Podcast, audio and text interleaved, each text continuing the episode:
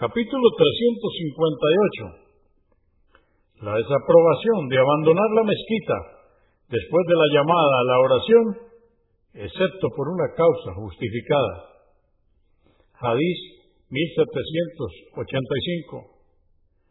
Abu Ashayza dijo, nos encontrábamos sentados junto a Abu Huraira, que Alá esté complacido con él, en la mezquita cuando el muecín llamó a la oración.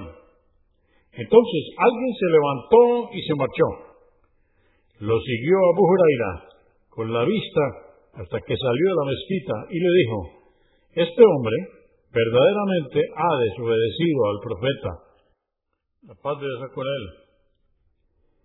Muslim 655.